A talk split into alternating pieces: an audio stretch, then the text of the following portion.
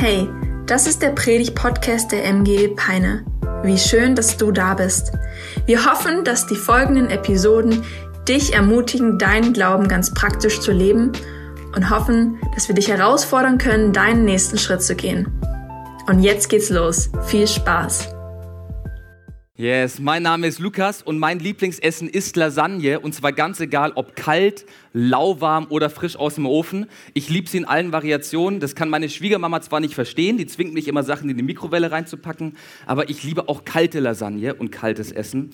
Ähm, also, wenn du mich einladen willst zum Mittagessen heute oder nächste Woche, auch kaltes Essen ist vollkommen in Ordnung, solange es Lasagne ist. Ey, wir sind in unserer Predigtreihe Live No Lies und ich freue mich auf den zweiten Teil, den ich heute predigen darf.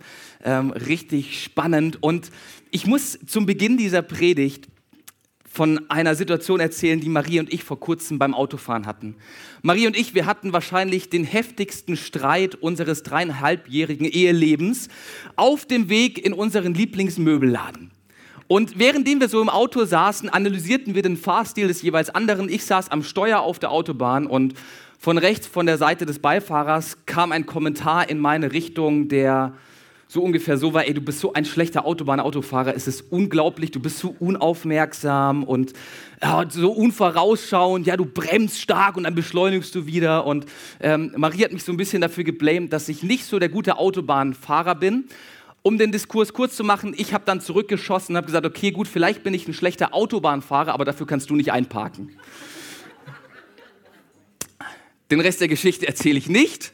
Wir, wir mögen uns wieder und wir wissen, was die Stärke des jeweils anderen ist. Und ich muss tatsächlich, tatsächlich zugeben, ich bin wirklich nicht so ein guter Autobahnfahrer oder generell ein guter Autofahrer. Ganz besonders, wenn es darum geht, am Ziel anzukommen. Und das liegt daran, dass in meinem Kopf von Zeit zu Zeit beim Autofahren einfach der Autopilot angeschaltet wird und ich anhand von irgendwelchen mentalen Landkarten durch die Gegend fahre. So, ich habe irgendwelche mentalen Landkarten, die auf einmal in meinem Kopf angehen und ich fahre unterbewusst auf der Autobahn nach irgendeiner Landkarte, die ich mir mal abgespeichert habe. Und dann kann es sehr, sehr gut passieren, dass ich sehr, sehr komische Wege fahre, so über Duttenstedt und Edemissen nach Föhrum gefühlt, ähm, für alle, die sich hier auskennen. Das kann bei mir passieren oder es kann passieren, dass ich eigentlich auf dem Weg ins Fitnessstudio bin und auf einmal auf dem Globusparkplatz stehe. Gut, das liegt vielleicht auch daran, dass ich ein Mann bin und es mich quasi zu diesem Baumarkt hinzieht. Ähm, aber ich weiß nicht, was in meinem Kopf passiert, aber irgendwie gibt es da so ein paar Landkarten in meiner Birne, die von Zeit zu Zeit dominieren und die mich führen und leiten. Ähm, manchmal passiert es auch, dass ich auf der Autobahn fahre und währenddem ich auf der Autobahn fahre, vergesse, warum ich eigentlich hier bin. Weil ich es so sehr genieße zu fahren. Und dann ist irgendwie unterbewusst die Landkarte am Laufen. Ich fahre an einer Ausfahrt nach der anderen vorbei und ähm, hoffe doch irgendwie anzukommen. Falls du eines Tages mal hinter mir auf der Autobahn fahren solltest, hab einfach Gnade mit mir, ja? Ich bin die Person, die 90 auf der mittleren Spur und 110 auf der linken Spur fährt, weil ich es einfach genieße zu fahren und weil der Autopilot mir einfach sagt, was ich tun muss. Also es ist herrlich. So die, diese innere mentale Landkarte in meinem Kopf die wird einfach abgefahren und manchmal komme ich am Ziel an, dann war diese innere Landkarte richtig und manchmal komme ich auch an einem ganz anderen Ort an. Passiert auch. Und dann fährst du in Richtung Hamburg auf dem Weg nach Göttingen zum Beispiel. Ist erst vorgekommen. Ich habe innere Landkarten, wenn es ans Autofahren geht. Und ich glaube, das betrifft nicht nur unser Verhalten im Straßenverkehr, sondern wir haben innere mentale Landkarten für verschiedene Bereiche unseres Lebens. In den verschiedensten Bereichen unseres Lebens sind wir von Zeit zu Zeit auf Autopilot und machen einfach das, was wir uns eines Tages mal abgespeichert haben. Der römische Kaiser und Philosoph Marc Aurel hat es so ausgedrückt, unser Leben ist das, wozu unsere Gedanken es machen. Also wir haben mentale Landkarten über verschiedene Dinge abgespeichert und die werden einfach abgespielt, die werden einfach aufgerufen und das in den verschiedensten Lebensbereichen. Wir haben mentale Landkarten für unsere Sexualität, wir haben mentale Landkarten für ähm, unser Familienleben und wie wir Familie gestalten und wie Familie sich anfühlen soll. Wir haben mentale Landkarten für unsere Finanzen. Also so wie ich mit meinen Finanzen umgehe, ist eine mentale Landkarte, die ich von meinen Eltern geerbt habe und die ich von Kirche gelernt habe und durch unsere Gesellschaft. Und das ist in meinem Kopf abgespeichert als eine Verhaltensweise. Und die meiste Zeit meines Lebens denke ich über Entscheidungen gar nicht nach, sondern der Autopilot kickt und ich orientiere mich einfach an dieser Landkarte. Ganz, ganz viele Bereiche in unseres Lebens haben so mentale Landkarten, die wir abgespeichert haben. Diese Landkarten geben unserem Leben Orientierung, sie geben uns Sicherheit, sie helfen uns bei der Entscheidungsfindung. Und wenn diese inneren Landkarten mit der Realität übereinstimmen, dann kommen wir am Ziel an und dann machen wir uns auf den Weg ins Fitnessland und dann kommen wir auch wirklich im Fitnessland an. Wenn diese inneren Landkarten aber nicht mit der Realität übereinstimmen, dann landen wir im Aus und finden uns an Orten wieder, an denen wir eigentlich gar nicht sein wollten dann stehen wir vielleicht auf dem falschen Parkplatz oder wenn wir es jetzt mal auf andere Lebensbereiche übertragen, dann scheitert unsere Ehe, weil wir ein falsches Bild von einer gesunden Ehe hatten. Dann zerbrechen Freundschaften, weil wir eine falsche Annahme, eine falsche Landkarte abgespeichert haben, wie wir mit Konflikten umgehen. Und so gibt es Landkarten, die wir abgespeichert haben, die der Wahrheit entsprechen. Und andere Landkarten stellen sich nach einiger Zeit als eine Täuschung dar. Und die Frage ist, woher kommen diese Landkarten, die eine Täuschung sind? Woher kommen diese falschen Landkarten, an denen wir unser Leben ausrichten, die sich aber irgendwann als falsch erweisen, weil wir Schiffsbruch erleiden? Wie kommt es, dass wir tun, was wir eigentlich nicht tun wollen? Warum fällt es mir so schwer, tiefe Freundschaften zu knüpfen? Warum habe ich negative Gedanken über meinen Wert in meinem Kopf? Oder warum denke ich, dass ich dieses oder jene technische Gerät noch brauche, um glücklich und erfüllt in meinem Leben zu sein? Woher kommen diese falschen Landkarten, diese falschen Gedanken in unserem Kopf? Das wollen wir heute Morgen gemeinsam entdecken. Und ich selber durfte erleben, wie Gott mir diese falschen Landkarten gezeigt hat und ich sie eintauschen durfte durch richtig gute Gedanken über mein Leben. Und ich bin der Überzeugung, dass Gott sich für dich wünscht, dass du ein Leben in Fülle lebst. Gott wünscht sich für dich, dass du eine gute Zukunft hast und voller Hoffnung auch in die Zukunft schauen kannst. Und Gott ist, wenn man so sagen will, der Kartograf deines Lebens der dich ausstatten möchte mit richtig guten Landkarten, an denen du dich orientieren kannst und die du als Basis für deine Entscheidungen nehmen solltest. Bevor wir uns aber die guten Landkarten anschauen, die Gott uns geben will, stellen wir uns weiterhin erstmal die Frage, woher kommen diese falschen Landkarten? Woher sind sie und was haben sie mit meinem Leben zu tun? Und ich nenne diese falschen Landkarten, die uns ins Aus befördern, heute in dieser Predigt, die Lügen meines Lebens. So woher kommen diese Lügen meines Lebens, diese Täuschungen, die mich in eine falsche Richtung bringen? Und dazu schauen wir in das Wort Gottes, denn Jesus identifiziert den Urheber dieser falschen Landkarten in Johannes Kapitel 8, Vers 44.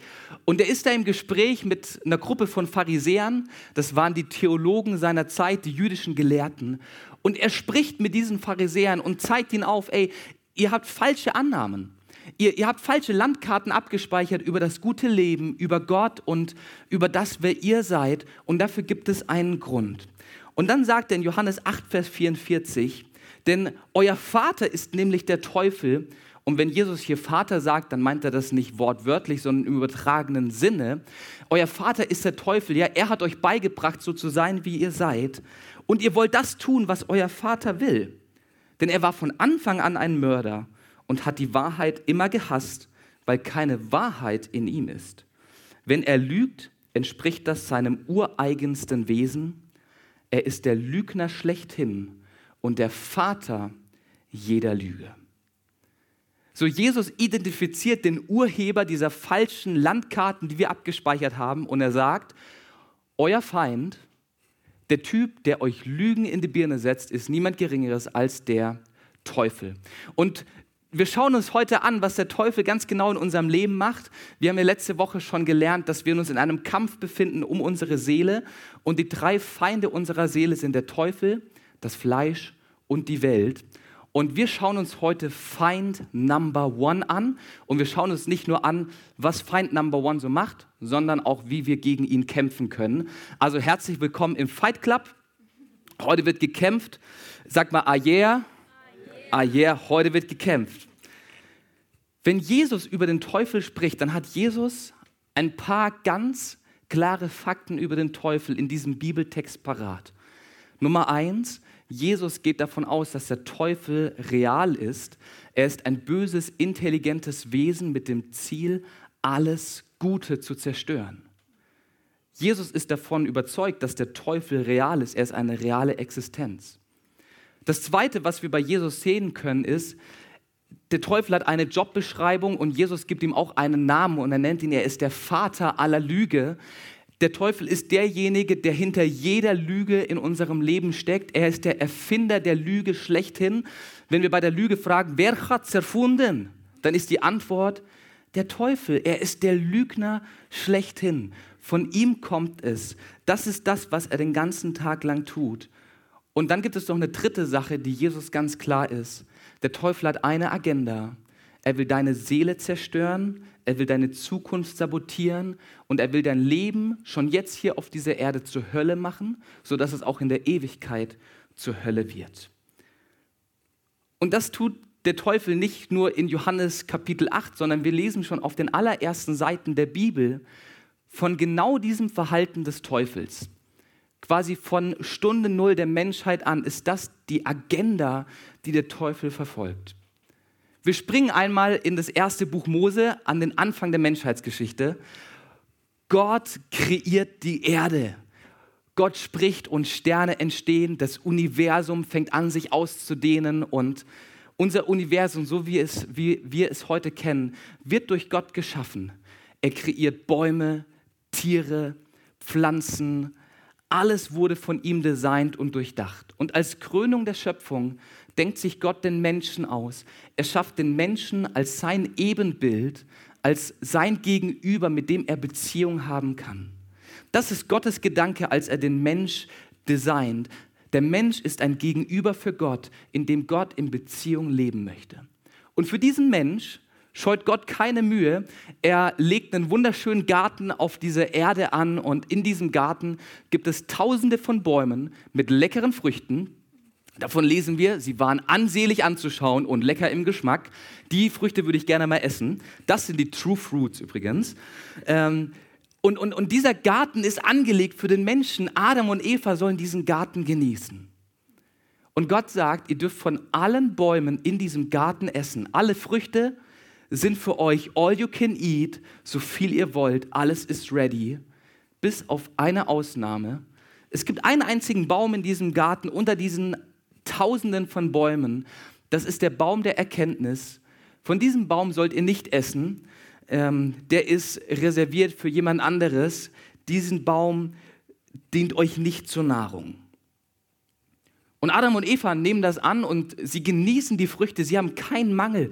Sie haben die beste Zeit ihres Lebens. Sie gehen abends mit Gott spazieren und essen tagsüber von den herrlichen Bäumen, kuscheln mit dem Löwe und streicheln die Ziege und keine Ahnung, was sie noch so gemacht haben. Ähm, hatten auf jeden Fall eine richtig gute Zeit. Und man könnte sagen, Frieden auf Erden, keine Beschwerden. Doch dann kommt eine vierte Person auf die Spielfläche und diese vierte Person ist der Teufel und er kommt in Form von einer Schlange. Und die Schlange kommt zu Eva und ähm, kommt da irgendwie so angekrochen. Eva ist gerade alleine. Ähm, Adam ist, keine Ahnung, macht Mittagsschlaf. Eva ist auf jeden Fall für sich. Und die Schlange, der Teufel, der Vater aller Lügen, er kommt und er stellt Eva eine einfache Frage und er fragt, sag mal, Eva, hat Gott wirklich gesagt, dass ihr von allen Bäumen des Gartens nicht essen dürft? Boah, dieser Gott, der ist ja wirklich tyrannisch. Also, der setzt euch in diesen Garten und ihr dürft nichts essen? Also, das ist ja katastrophal. Was ist denn das für ein Gott? Wo Eva identifiziert direkt die Lüge in dieser Aussage der Schlange und sagt, nee, nee, nee, Schlange, alles gut. Gott ist eigentlich ein guter Typ und wir dürfen von allen Bäumen im Garten essen, bis auf einen, den Baum der Erkenntnis, den dürfen wir nicht anfassen und von dem dürfen wir nicht essen. Wir merken hier, der Teufel fängt schon an, die erste Lüge in Evas Kopf hineinzupflanzen. Und wenn der Teufel lügt, dann hat er zwei Strategien. Entweder erzählt er eine Halbwahrheit, das heißt, erzählt, er erzählt eine Geschichte und lässt das entscheidende Detail weg. Oder er erzählt dir eine Halblüge, das heißt, er erzählt eine Geschichte, die wahr ist und denkt sich die letzten 5% dazu. Und genau das passiert hier, oder? Gott hat gesagt, ihr dürft von allen Bäumen des Gartens essen, bis auf einen. Was macht der Teufel? Oh, ihr dürft ja von gar keinen Bäumen essen. So das entscheidende Detail wird weggelassen und aus einer Wahrheit wird eine Halblüge. Eva kontert, wie wir gerade schon gehört haben, doch die Schlange lässt nicht locker und sie setzt eins drauf, weil Eva nämlich sagt, nee, wir dürfen von dem Baum der Erkenntnis dürfen wir nicht essen. Gott hat gesagt, wir werden sterben, wenn wir davon essen. Dieser Baum tut uns nicht gut, er ist nicht für uns gemacht. Deswegen lassen wir auch die Finger davon. Und jetzt kommt die Schlange mit einer zweiten Halblüge und die Schlange sagt, ach, keineswegs werdet ihr sterben, sondern Gott weiß, dass an dem Tag, da ihr davon esst, eure Augen aufgetan werden und ihr werdet sein wie Gott und ihr erkennt das Gute und das Böse. Als ob ihr sterben werdet. Ihr werdet einfach nur wie Gott und davor hat Gott halt Angst. Denn Gott ist ein böser Tyrann, Gott hat keinen Bock auf euch Menschen, er will euch versklaven, er will euch klein halten und deswegen sollt ihr nicht von dieser Frucht essen. Tu's doch einfach. Schnapp dir die Frucht, Eva, das ist was Gutes, was Leckeres. So was für eine Agenda entdecken wir hier bei unserem Feind Number One, beim Teufel der Teufel macht uns an allererster Stelle autonom von Gott. Er sagt zu Eva, ey, du brauchst Gott nicht, du brauchst auch seine Wahrheiten und seine Weisheiten nicht. Tu einfach, was du willst und du kannst selber wie Gott sein, du kannst autonom von Gott leben. Und das Zweite, was der Teufel versucht, ist, er sagt, lieber Mensch, definier böse und gut einfach neu, so wie es für dich passt. It's all right. Du bist der Herr deines Lebens. Du bist ein authentisches Ich. Du musst einfach nur auf deine innere Stimme hören und du kannst selber wissen, was gut und was böse ist. Und genau das tut der Teufel bei Eva in den drei großen Fragen des menschlichen Lebens. Die drei großen Fragen des menschlichen Lebens sind erstens, wer ist Gott? Wer bin ich?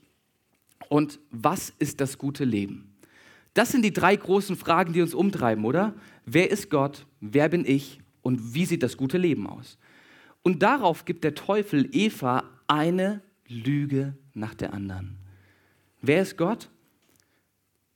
Gott ist ein tyrannischer Oberbabo, der dich unterdrücken will, der einfach nur sein Bestes anstatt deinem Besten sucht. Ein Gott, den du lieber vergessen solltest, von dem du dich befreien solltest. Wer bin ich? Hey Eva, du bist eine Göttin. Eva, du hast das Potenzial, eigene Entscheidungen zu treffen und du bist die letzte Autorität in deinem Leben. Mach dich frei von allem, was dich bindet. Du bist Gott. Und dann kommt die dritte Lüge, die der Teufel Eva einpflanzt. Und bei der Frage, was ist das gute Leben, da sagt der Teufel, das gute Leben sieht so aus, dass du einfach machen kannst, was du willst. Es macht eh keinen Unterschied, solange du dir treu bleibst, solange du auf dein, auf dein Herz hörst, ist alles super, ist alles genial. Ähm, das ist die beste Landkarte für dein Leben. Orientiere dich einfach an dem, was in dir ist. Eva folgt dieser Landkarte, die der Teufel ihr gibt. Sie folgt diesen drei Lügen des Teufels und die Konsequenzen sind verheerend, oder? Wenn wir in die Geschichte reinschauen, in 1. Mose Kapitel 3, dann muss Gott Adam und Eva aus dem Garten ausweisen, weil er den menschlichen Ungehorsam nicht dulden kann. Der Mensch macht sich in dem Moment, wo er die Frucht des verbotenen Baumes isst, autonom von Gott und sagt, ich bin der Chef meines Lebens. Ich brauche dich, Gott, nicht.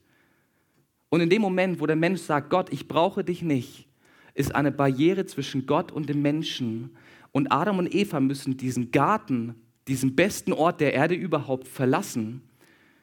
Und sie bekommen ein Limit ihres Lebens. Vor dem Sündenfall waren sie unsterblich und jetzt müssen sie eines Tages sterben. Und diese Lügen des Teufels, die wir in 1. Mose 3 finden, diese drei Lügen auf die drei großen Fragen des Lebens, das sind genau die Landkarten, die wir in unserer Gesellschaft finden, oder? Gottes Geschichte, wir brauchen keinen Gott. Wir alle sind Götter, wir sind authentische Ichs, wir müssen uns befreien von jeder Autorität, die uns versklaven will und leb einfach, wie du willst, sei dir treu, dann ist alles tutti. Das sind die drei großen Lügen des Teufels, die von der Menschheitsgeschichte an, am Anfang bis heute sich durchziehen und die unsere Gesellschaft prägen. Unsere Gesellschaft wird geprägt durch diese Lügen des Teufels, durch diese mentalen Landkarten. So die Strategie des Teufels ist, dass er uns diesen Lügen aussetzt, dass er uns diesen Ideen aussetzt, die in Wahrheit eine Lüge sind und die das Ziel haben, uns zu zerstören und uns kaputt zu machen. Unser Problem besteht aber nicht darin, dass wir Lügen ausgesetzt sind. Es besteht darin, dass wir diese Lügen glauben und dass wir uns an diesen Lügen orientieren und ausrichten. Unser Problem besteht nicht darin, dass wir Lügen ausgesetzt sind, es besteht darin, dass wir diese Lügen leben, die der Teufel uns einpflanzt. Und ich möchte das an einer Geschichte von mir deutlich machen. Im Grundschulalter wurde ich innerhalb von zwei Jahren von zwei richtig guten Freunden einfach im Stich gelassen. Von einem Tag auf den nächsten haben diese Freunde mich abgewiesen, haben diese Freunde angefangen, mich zu ärgern. Diese Freunde haben mich nicht mehr eingeladen zu sich nach Hause, um Playmobil zu spielen, sondern waren von jetzt auf nachher meine Mobber. Und ich habe in der Grundschule damals für mich dann eine Annahme getroffen, ein Gedanke hat sich festgesetzt, nämlich ich bin es nicht wert, dass jemand mein Freund sein will. Wenn jemand mein Freund sein will, dann muss ich mich richtig hart dafür anstrengen. Ich muss Menschen von mir überzeugen, ich muss der Lustige sein, ich muss es Leuten beweisen und ich darf auf gar keinen Fall in Freundschaften irgendetwas Komisches machen, weil sonst die Freundschaft kaputt geht. So diese Lüge, diese Annahme hat sich irgendwann in meinem achten oder neunten Lebensjahr festgesetzt. Und diese Lüge hat sich durchgezogen in mein Leben. Und ich habe die meiste Zeit als Teenie und Jugendlicher zu Hause vorm PC verbracht. Nicht, weil ich keine Lust auf Freunde hatte, sondern einfach nur, weil ich diese Annahme hatte, dass niemand mit mir befreundet sein will. Und wenn doch, dann bedeutet das richtig viel Arbeit für mich. Jedes Mal, wenn mein Bruder sich mit Freunden verabredet hat, jedes Mal, wenn er Besuch bekommen hat von Freunden, saß ich neidisch und egoist, äh, neidisch und eifersüchtig in meinem Zimmer und habe mir gewünscht, dass die Freundschaft meines Bruders zerbricht, weil ich keine hatte. Und es hat sich durchgezogen, diese Lüge, die über meinem Leben geschwebt hat, wurde zu einer Lüge, die ich gelebt habe. Und das ist das Problem, dass wir mit diesen falschen mentalen Landkarten haben. Wir glauben sie nicht nur, wir leben sie. Und ich weiß nicht, welche Lüge es bei dir ist, die dich zerstört, die dich seit Jahren gefangen hält, die sich bei dir abgespeichert hat als eine Orientierungshilfe für dich. Vielleicht ist es eine Lüge, die so ähnlich lautet wie, ich kann meinem Ehepartner nicht trauen mein Ehepartner betrügt mich doch sowieso eines Tages, so wie meine Mutter auch meinen Vater betrogen hat. Oder es ist eine Lüge wie, ach, ich bin so ein Versager, was ich auch anpacke, es gelingt mir eh nicht. Oder eine Lüge, die so lautet, ich brauche die sexuelle Befriedigung durch Pornografie, damit ich ausgeglichen und entspannt bin. Oder eine Lüge wie, wer mich wirklich kennt, wird mich sowieso nicht mögen verschiedene Lügen und ich könnte hier wahrscheinlich stundenlang über die verschiedensten Lügen reden, die in unseren Köpfen abgespeichert sind. Und es ist ein Problem, weil wir diese Lügen leben und weil wir uns an diesen Lügen orientieren. So, wir befinden uns in einem Kampf um unsere Seele. Das habe ich letzte Woche klar gemacht und ich glaube auch jetzt wird deutlich, das ist ein Kampf, das ist eine Herausforderung, das ist ein Problem, oder? Es ist ein Problem, dass wir diese Lügen leben. Es ist ein Problem, dass wir unser Leben an diesen Lügen orientieren. Aber wie gut ist es, dass wir die Strategie und die Taktik des Teufels damit entlarvt haben. 500 vor Christus hat der chinesische Militärexperte und General Sun Tzu eine wesentliche Einsicht bekommen, was einen Krieg entscheidend prägt, sodass man ihn gewinnt. Und diese Einsicht ist, kenne deinen Feind. Kenne deinen Feind. Und wir kennen unseren Feind. Wir haben den Teufel gerade kennengelernt und das Gute ist, wir müssen vor dem Teufel keine Angst haben. Der Teufel ist besiegt. Das Grab ist leer. Jesus hat den Tod überwunden. Der Teufel ist ein für alle Mal in seine Schranken gewiesen. Aber unsere Aufgabe ist es trotzdem, gegen die Lügen des Teufels, die in unseren Köpfen sind, zu kämpfen, um zu der Freiheit zu kommen, die Jesus für uns hat. Und das Gute ist, wir kennen die Taktik, wir kennen die Strategie des Teufels und für jeden Kampf gibt es die richtige Waffe. Für jeden Kampf gibt es die richtige Waffe und die will ich dir jetzt zeigen und präsentieren, weil sie so genial und gleichzeitig so einfach ist. In der Bibel gibt es noch eine zweite Geschichte, in der jemand versucht wurde. In dieser zweiten Geschichte war diese Person auch alleine und auch in dieser zweiten Geschichte geht es um Essen. In Lukas 4 ist Jesus alleine in der Wüste unterwegs. Am Anfang seines Dienstes reserviert er sich 40 Tage, in denen er in der Wüste fastet und Zeit mit seinem Vater verbringt. Und währenddem Jesus in der Wüste unterwegs ist und betet, begegnet ihm der Teufel.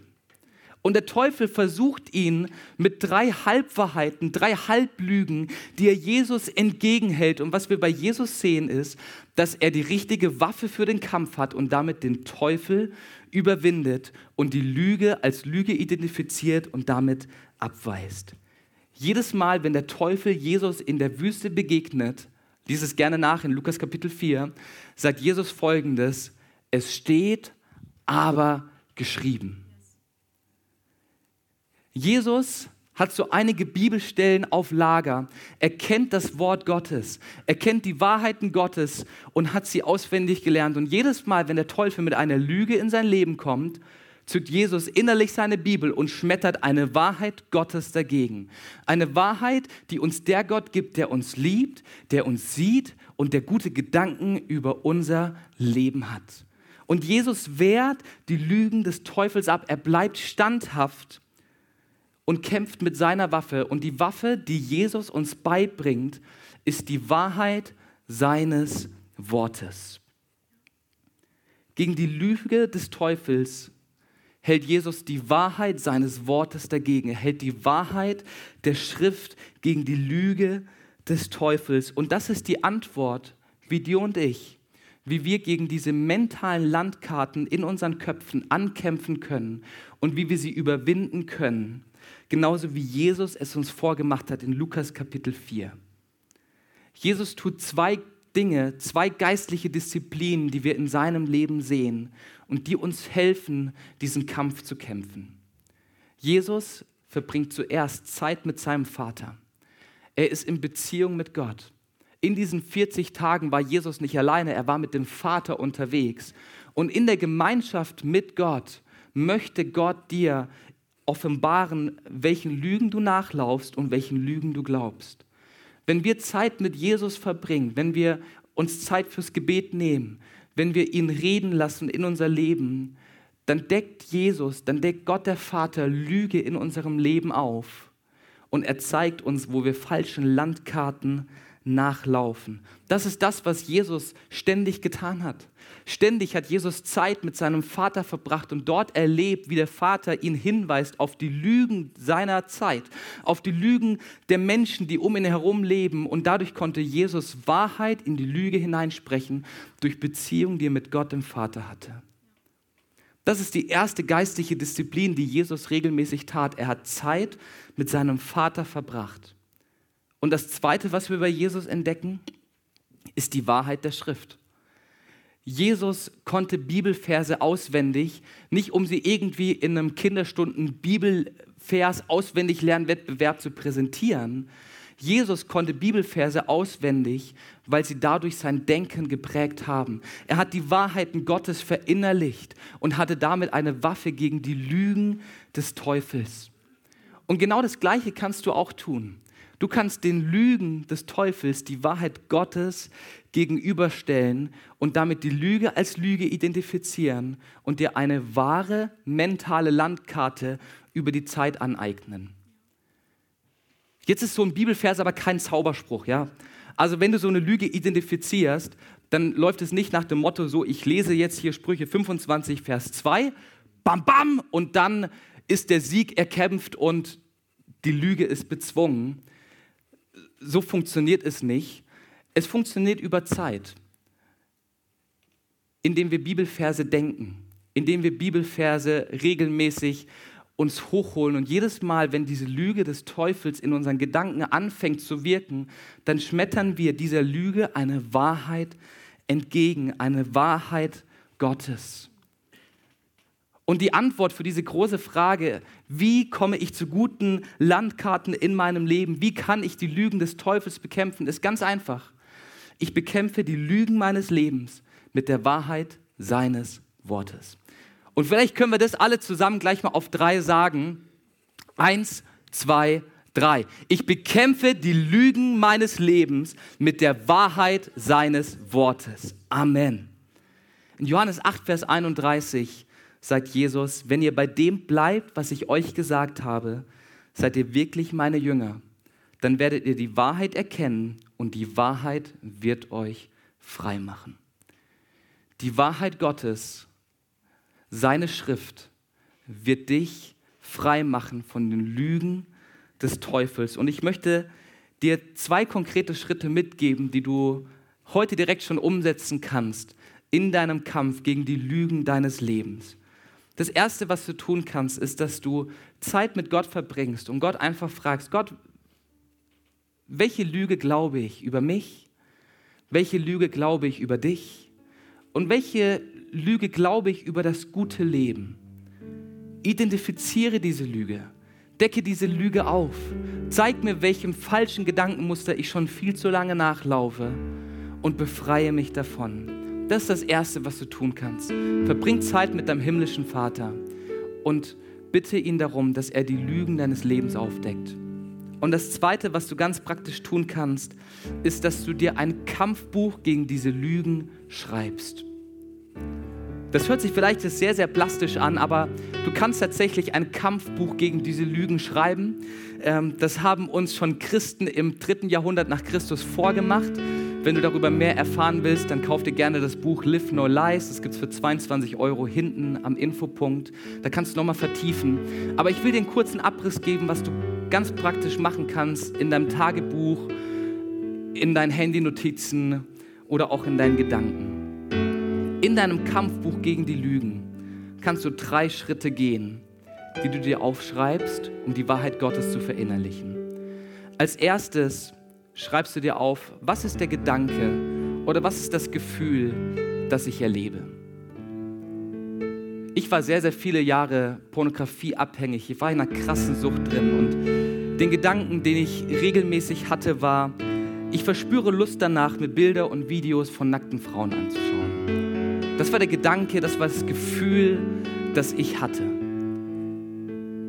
Das Zweite, was du dann aufschreiben kannst, nachdem du diesen Gedanken und das Gefühl festgehalten hast, ist, dass du dir aufschreibst, was ist die Lüge, die dahinter steckt. Und für mich in meiner Pornografiesucht war die Lüge in der Regel eigentlich immer die, das Anschauen von Pornos wird mir innere Ruhe und Ausgeglichenheit schenken. Das war die Lüge, die ich geglaubt habe. Das war die Lüge, die mich motiviert hat, mir Bilder anzuschauen, die für mich nicht gesund waren. Das war die Lüge dahinter, die mich in die Sucht getrieben und die mich in der Sucht gehalten hat. Aber das Gute ist, dass es zu jeder Lüge des Teufels auch eine Wahrheit gibt. Und das ist der dritte Schritt, den du machen kannst, wenn du dir ein Kampfbuch gegen Lügen schreibst. Schreib dir die Wahrheit Gottes auf. Die Wahrheit, die wir in seinem Wort finden. Die wahre Landkarte, die dich zu einem guten Leben führt. Die wahre Landkarte, die zu einem erfüllten Leben führen will. Und in meinem Fall ist es 1 Timotheus 4, Vers 3. Gott will, dass ihr ein geheiligtes Leben führt. Dazu gehört, dass ihr euch von aller sexuellen Sünde fernhaltet. Jeder von euch muss und kann lernen, Herr über seine Triebe zu sein. Denn euer Leben gehört Gott und die Menschen sollen Achtung vor euch haben. Ich durfte meine Pornografiesucht überwinden, dadurch, dass ich die Lüge identifiziert habe und angefangen habe, mich auf seine Wahrheit zu stellen. Und seine Wahrheit hat triumphiert. Und das Gleiche kann auch bei dir passieren.